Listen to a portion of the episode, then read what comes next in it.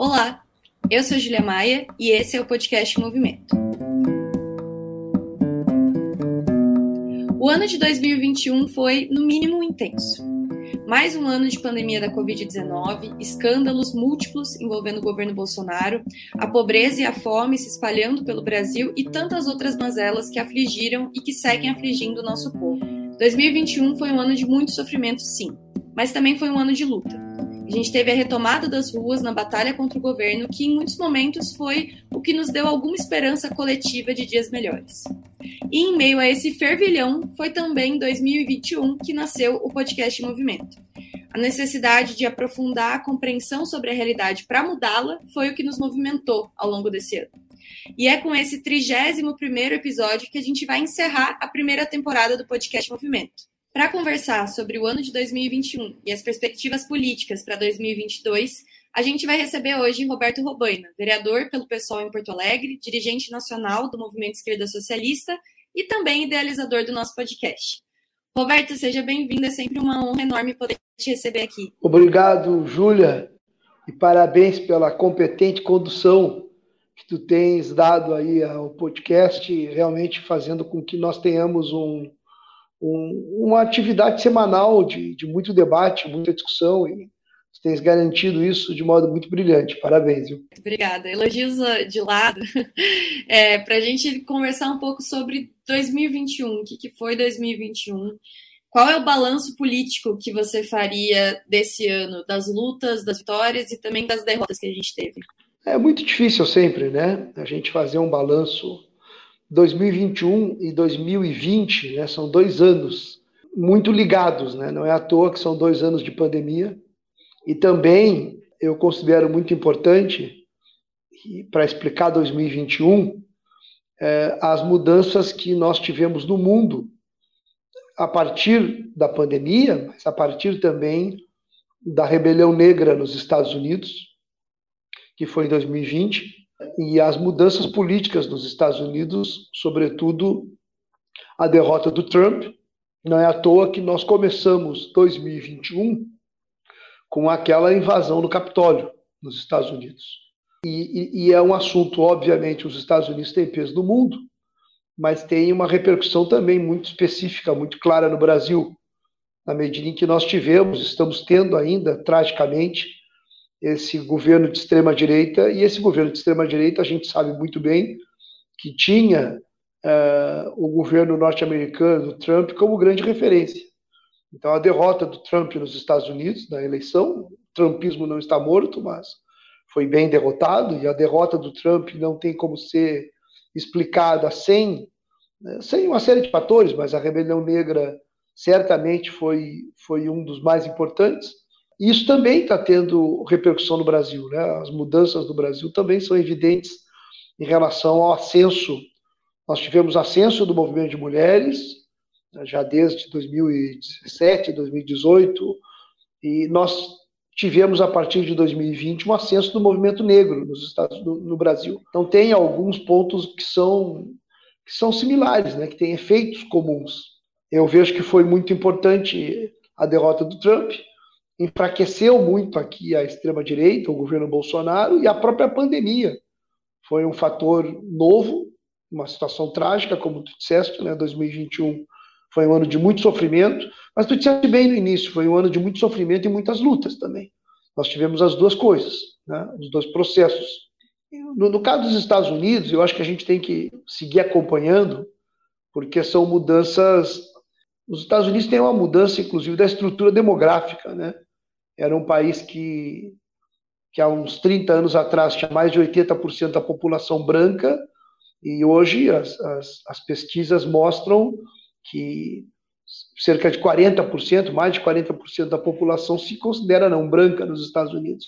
Então tem uma mudança demográfica e está tendo mudanças políticas muito importantes. Não é à toa que tem crescido a esquerda nos Estados Unidos.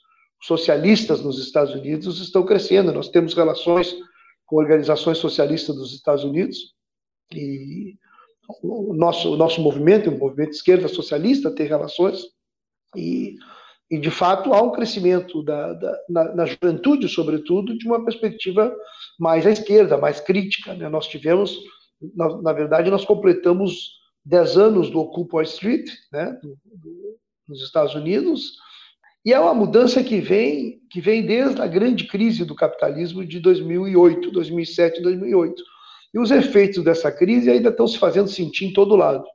Se sentem, a gente está sentindo isso no Brasil, porque o crescimento da extrema direita do mundo também é produto é. de um certo desespero de setores da própria classe trabalhadora que vão empobrecendo e não encontram uma alternativa mais de esquerda pela ausência de de alternativas mais fortes de esquerda, de esquerda consequente, é, produto às vezes até da traição de, de, de, setores que se dizem de esquerda e que acabam traindo os trabalhadores, e de um, de um é, há um desespero de setores que buscam, que buscam alternativa e, digamos, por efeitos inclusive da concorrência entre os trabalhadores, sempre tem um setor nos Estados Unidos, a gente viu que o Trump foi apoiado por setores operários brancos, inclusive.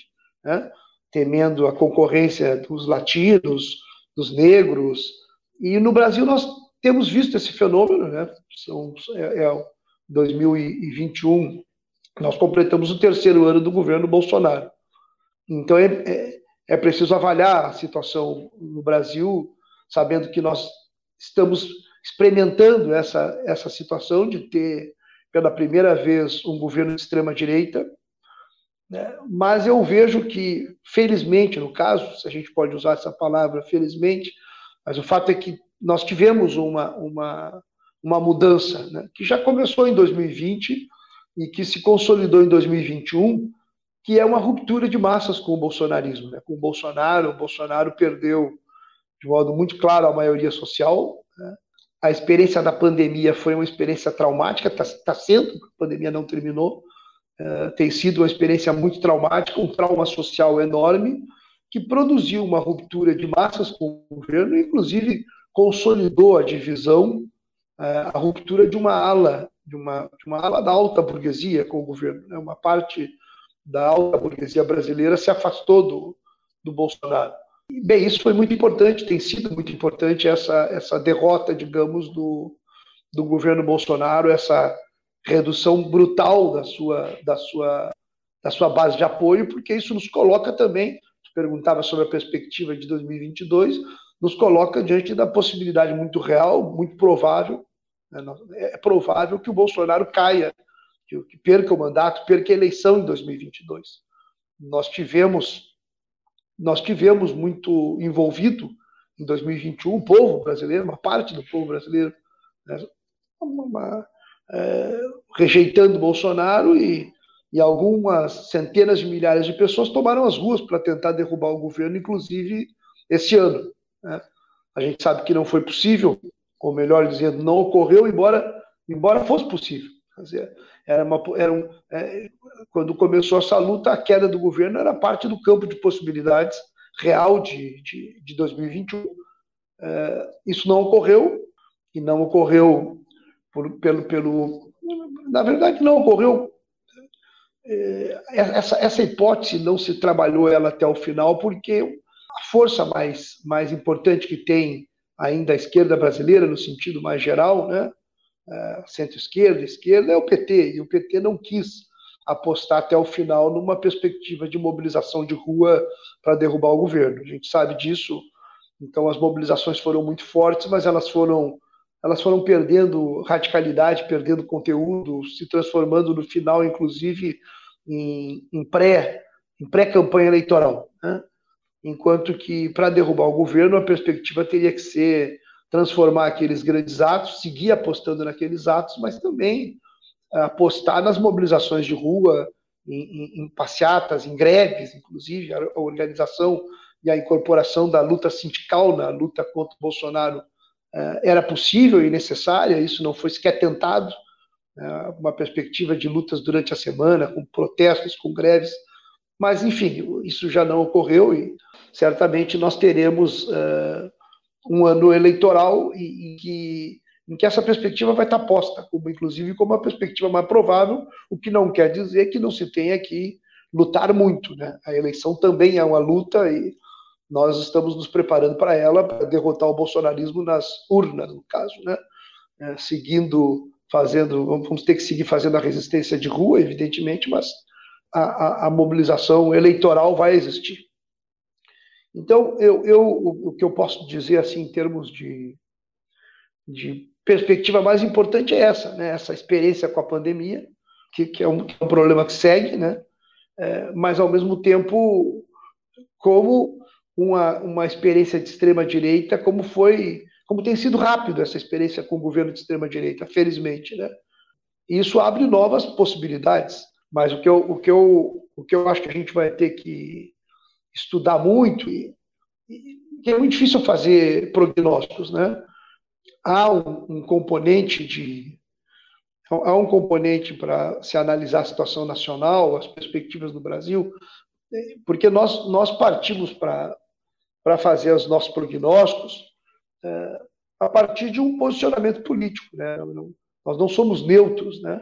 nós avaliamos tendências e, e buscando, na medida que a gente avalia tendências, a gente busca fortalecer as tendências mais favoráveis à luta da classe trabalhadora e, e, e ao mesmo tempo, buscamos reduzir a força das tendências contrárias.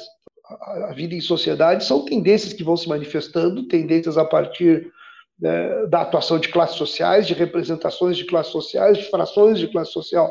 É, é, é muito importante, por exemplo, analisar a divisão da burguesia, porque é lógico que quando a burguesia está unida, né, e, e a burguesia do Brasil, pelo menos, se dividiu em relação ao bolsonarismo. E nós temos que analisar a força da nossa classe também. E na análise da força da classe trabalhadora, um dos pontos que nós temos que ter em conta é que é lógico que no Brasil teve um enfraquecimento na relação de forças objetivo entre as classes sociais. É lógico que, que tem tido um enfraquecimento da classe trabalhadora razoável em termos objetivos, né? Porque o Brasil, se a gente pegar a distribuição das classes sociais no Brasil e, e, e, o número de pessoas sem trabalho, por exemplo, nós temos no Brasil hoje 58 milhões de pessoas sem emprego. Se nós somarmos as 58 milhões de pessoas sem emprego, cerca de 34, 35 milhões eh, de subempregados no Brasil, nós vamos ver que nós temos uma massa de pessoas sem emprego ou subempregados de mais de 90 milhões. É, isso é, uma, uma é, é, muita gente sem emprego ou subempregada, e para uma força de trabalho ativa de cerca de 30 e poucos, 35, 36 milhões.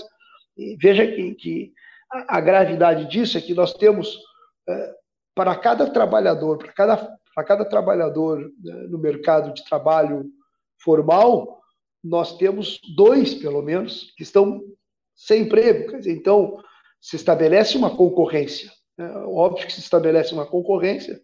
O Marx chamava isso de exército industrial de reserva. Então, o exército industrial de reserva né, é, a serviço, digamos, né, da exploração dos capitalistas é, é o dobro da força de trabalho. Isso é lógico que exerce uma pressão muito negativa, porque diminui a segurança dos trabalhadores para desenvolver lutas, porque o, medo do desemprego é muito grande, já que boa parte da população vive nessa situação e os que têm trabalho, é, mesmo tendo uma renda cada vez menor, porque há uma redução da renda, hoje a renda média não passa de R$ 2.500, mesmo com salário tão baixo, a, a, a, luta, digamos, ela fica com esse inibidor, né? o inibidor do, do desemprego, o temor do desemprego. Isso é um fator muito pesado, negativo na relação de forças objetivo.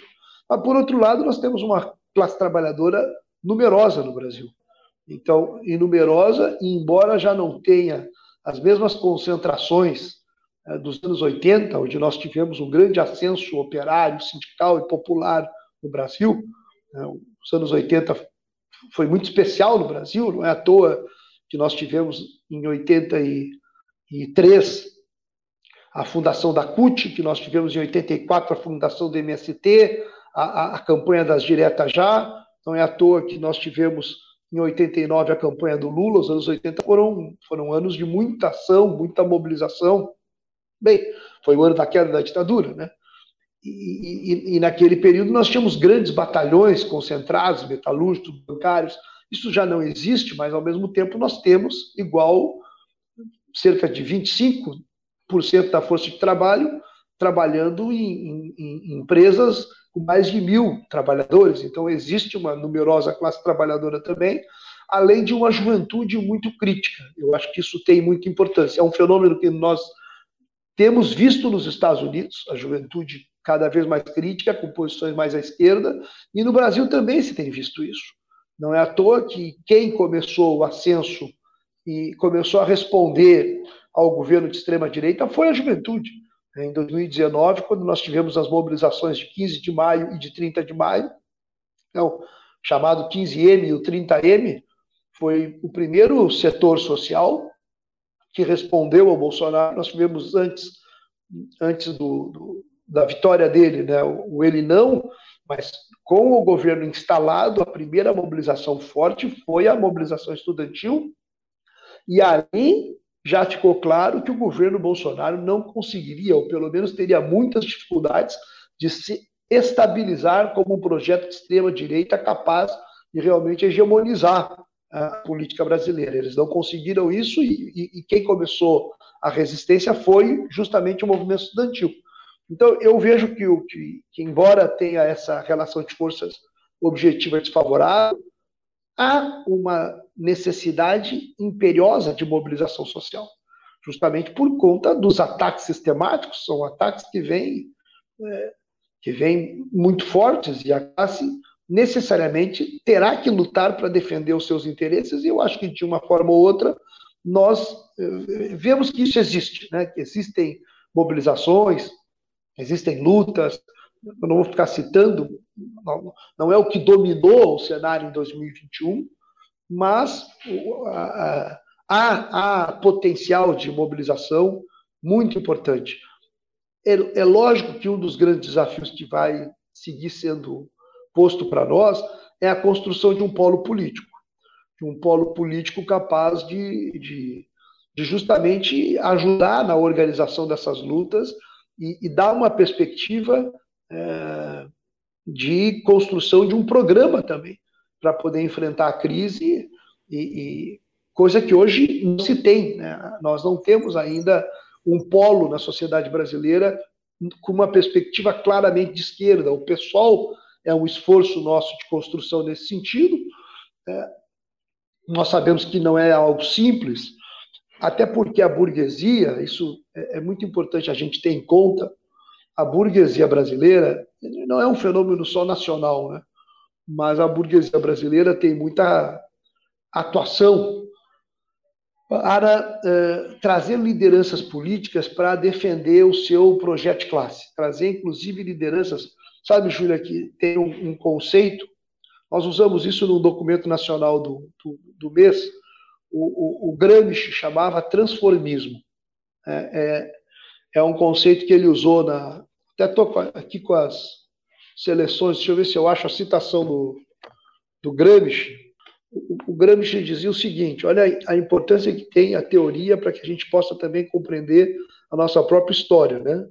O Gramsci, falando disso, do transformismo, ele dizia assim: ó, a eficácia do movimento operário socialista na criação de importantes setores da classe dominante. Ou seja, a eficácia do movimento operário socialista na criação de importantes setores da classe dominante. Aí ele diz que a diferença entre o fenômeno italiano e o de outros países consiste que enquanto nos países, nos outros países, o movimento operário socialista elaborou personalidades políticas singulares que passaram para outra classe, na Itália, ao contrário, elaborou grupos intelectuais inteiros que realizaram essa passagem como grupo. É muito interessante isso, porque o que, ele está explicando? O que, é o conceito de transformismo? É lideranças que é, se formaram no movimento operário, que adquiriram cultura no movimento socialista e que acabaram passando para outra classe social, para defender interesses de outra classe social. No caso da Itália, que, que ele está explicando, ele fala que era o, era o caso de muitos jovens, que inclusive eram inicialmente da burguesia, passaram aí para o movimento operário, começaram a, a militar, e depois, mais tarde, acabaram voltando para sua classe de origem e se converteram em políticos defendendo os interesses da própria burguesia, da sua classe de origem, digamos assim. O Gramsci explica isso que na Itália a burguesia não conseguiu educar os seus jovens, né? Então os jovens deixaram se atrair culturalmente pelos operários, chegaram a se tornar ou buscaram se tornar seus líderes, né? É, mas que na crise, nas crises históricas eles retornavam para sua classe original. No caso a gente no Brasil, a gente sabe que não foi assim. No Brasil, na verdade, nós tivemos o fenômeno do PT, que, que hoje é uma alternativa mais forte eleitoral ao Bolsonaro, e nós sabemos disso, tanto que nós já declaramos que, diante de uma eleição, por exemplo, nós temos claro que no enfrentamento Lula contra Bolsonaro, numa eleição em dois turnos, nós estaremos com, com Lula no segundo turno, né? no primeiro turno a gente espera que o pessoal tenha candidatura própria, mas nós já temos a definição de que no terreno eleitoral o mais importante é derrotar o Bolsonaro, portanto, nós, a partir dessa orientação e de uma análise concreta, que nós sabemos que o Lula é o nome forte para derrotar o Bolsonaro, nós temos já a indicação do nome do Lula como candidato nosso no segundo turno. Mas, bem, isso é a situação atual, mas o PT tem uma história, parte dessa nossa história para explicar o que aconteceu no Brasil no último período, nos últimos 30 anos, é que o PT foi parte desse fenômeno do transformismo, de um partido que surgiu como expressão da classe trabalhadora e que depois aceitou ser um gerente dos interesses do capital. Quer dizer, foram 13 anos de experiência nesse sentido. E, e nós estamos, mesmo no PSOL, de uma certa forma, vivendo isso. É, agora, por exemplo, o, o, nós, nós temos uma liderança que foi muito, que foi muito importante para a história mais recente do PSOL, ele não foi muito importante na fundação, ele nem estava na fundação do PSOL, ele veio depois, que é o Marcelo Freixo, e o Marcelo Freixo fez o quê? O Marcelo Freixo foi para o PSB, assim como o Flávio Dino foi para o PSB. O que, que foi esse movimento deles? Foi um movimento de lideranças políticas que foi, foi, foi o tal de transformismo, que se formaram na esquerda, inclusive no caso do Freixo, não conheço bem a história do Dino, mas o caso do Freixo de jovem plebeu, não é de família burguesa nem nada, ao contrário, né? se forma, se destaca e depois aceita ser parte dos mecanismos políticos de preservação da democracia burguesa restrita que nós temos, dessa democracia burguesa é, que, na verdade, não, não, não tem nenhuma capacidade de garantir o pão, a alimentação, a moradia, os direitos básicos da população, que nós sabemos que não tem sido garantido. E, e, então, esse transformismo, ele é uma expressão, por um lado, da burguesia tendo política para utilizar quadros formados em outra classe para defender os seus interesses, mas ele também é a expressão da crise política da própria burguesia, que tem se demonstrado incapaz de forjar quadros seus. É, então, é uma situação de crise, digamos, generalizada. Existe uma crise de representação muito grande, e um dos desafios para quem é militante esquerda socialista é justamente ter é, avançar na construção de organizações capazes de serem, de traduzirem os interesses da classe trabalhadora e agruparem setores da classe trabalhadora numa perspectiva militante. Né? Então, esse é o desafio histórico que, nos, que, nós temos colocado. Sim, você falou muitas coisas, muitas coisas importantes, Roberto. Né? O balanço de 2021 é, não começa em 2021, porque é inevitável falar de 2020, de todos esses outros processos políticos anteriores que também influenciam no que a gente vive, nessa conformação de, de fatores que a gente vive esse ano. E eu achei interessante você falar também que esse nosso debate nunca é de uma perspectiva jornalística neutra, né? Não somos aqui, não, não estamos tentando simplesmente falar dos fatos, mas também do que a gente gostaria que acontecesse, de como a gente gostaria que os fatos se desenrolassem, de uma aposta política que a gente faz. E eu acho que para o ano de 2022, o tema eleições acaba centralizando boa parte das lutas e dos debates em torno de si, né? Acho que vai ser inevitável que as eleições para a presidência é, consigam sugar muito o debate político. E eu queria te perguntar, para a gente já encerrando, porque acho que já tivemos uma, uma primeira pergunta ampla, que teve uma resposta também muito ampla e muito completa, sobre justamente o cenário eleitoral de 2022. É, com certeza, a luta pelo fora Bolsonaro, que não se concretizou materialmente em 2021, vai seguir em 2022 do ponto de vista eleitoral, mas qual que é a aposta que você tem de como essa luta deve seguir, como que ela vai acontecer e como que os setores políticos, tanto progressistas e da classe trabalhadora, quanto da burguesia, vão se organizar para esse próximo ano, que imagino que vai ser um pouco decisivo para o futuro do Brasil, para a próxima conformação é, e organização do país que ficou meio bagunçada depois do impeachment da Dilma. Olha, Júlia, prognóstico eleitoral é muito difícil de ser feito, como todos os prognósticos, e um ano é muito tempo. Nós, igual, temos elementos que indicam hoje, acho difícil que isso seja revertido, é, que o governo Bolsonaro tem é, chances, não, não, não são chances grandes de reeleição, ao contrário probabilidade é só derrota eleitoral, o que não quer dizer que o governo não vai fazer esforço para reverter esse cenário. Eles vão atuar. E, e vão atuar né, pesadamente. Acho que as condições do bolsonarismo produzir um golpe também estão mais fracas, mas também é preciso ter né, em conta esse elemento. Por isso é tão importante a mobilização social. Sem a mobilização social, as possibilidades do bolsonarismo atuar são muito maiores e de modo muito mais eficaz, porque eles têm alguma base ainda, embora uma base minoritária, uma base de extrema-direita real. E nós achamos que, igual, não tem força suficiente para enfrentar a determinação de milhões de pessoas que estão contra o governo e que, evidentemente, diante de alguma tentativa de golpe, vão responder. É, isso eu também sou convencido de que vão responder. Nós tivemos esses três anos demonstrações de que as pessoas saem às ruas quando, quando, quando consideram necessário sair às ruas, e nós temos mais força de rua do que a extrema-direita.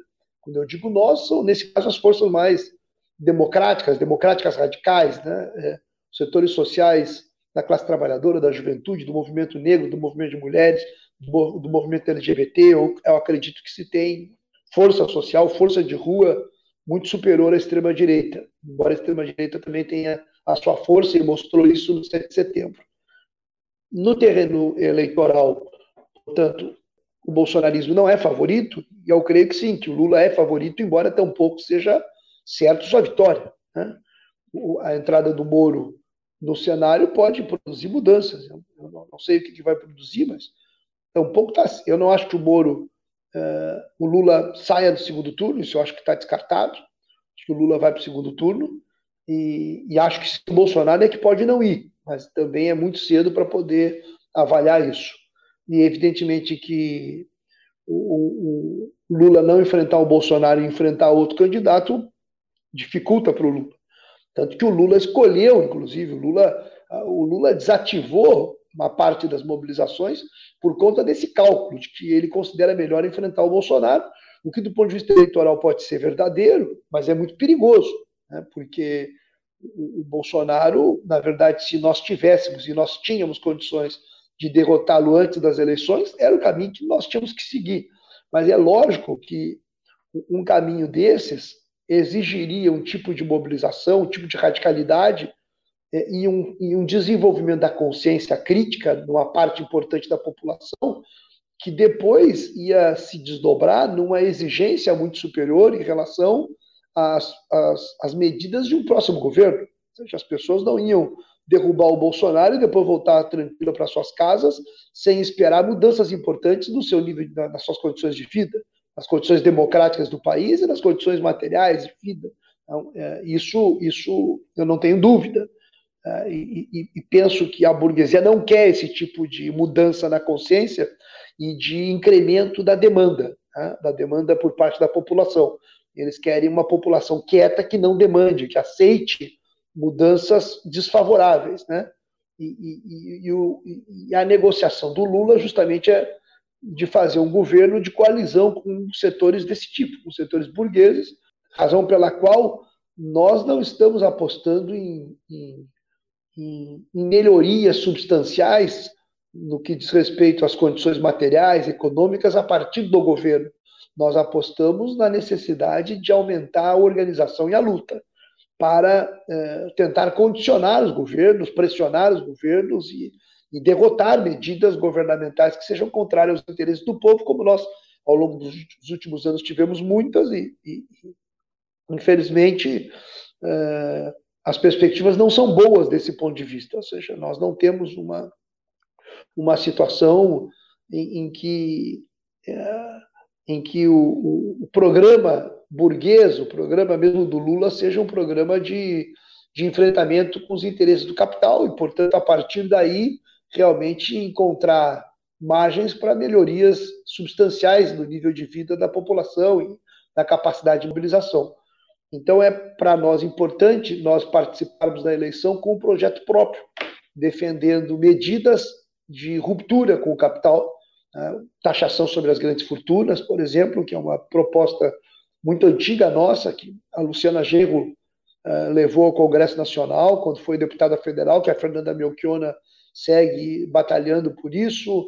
Então, nós vamos ter essa, essa, um desafio programático, né? a luta pela reforma agrária, é, que é uma luta muito importante. Né? Nós, nós, no Brasil, a reforma agrária é uma pauta que segue necessária, ao contrário do que dizem, ou seja, nós né, não apostamos nesse projeto de desenvolvimento capitalista baseado na exportação de commodities, isso é, é, é algo que não vai resultar em emprego, e nós sabemos que esse setor é o setor que menos emprega né, e, e, que garante, digamos, simplesmente dólares para os grandes capitalistas, mas não, não, não, não não garante melhoria, não garante sequer a produção de alimentos para o mercado interno, porque toda a produção é uma produção para exportação. Então é preciso também reverter esse tipo de, de, de lógica econômica. Né? Nós precisamos ter uma lógica econômica para o mercado interno. Então, é, é lógico que num ano eleitoral nós vamos ter que fazer o debate programático mais profundo possível e, e, e construir um polo para poder desenvolver mobilizações num próximo governo. Lógico que a tarefa número um, dois e três é derrotar o Bolsonaro e, e, e nós sabemos também, isso é importante, que os governos não são iguais. Quando eu digo que nós não estamos apostando numa perspectiva de governos resolverem os problemas do país, isso não quer dizer que os governos são iguais, ou seja, nada se compara ao governo Bolsonaro. O governo Bolsonaro é um governo é, de destruição nacional sistemática. Então, é, e, e, e, a, e, a, possibilidade do Bolsonaro continuar governando significaria uma alteração qualitativa na relação de forças e no regime político, porque o projeto do Bolsonaro é um projeto de extermínio das organizações de esquerda, das organizações democráticas. O fato de que ele não tenha levado a cabo esse projeto é porque ele não teve força para isso e foi e, e, e, começou a ser derrotado.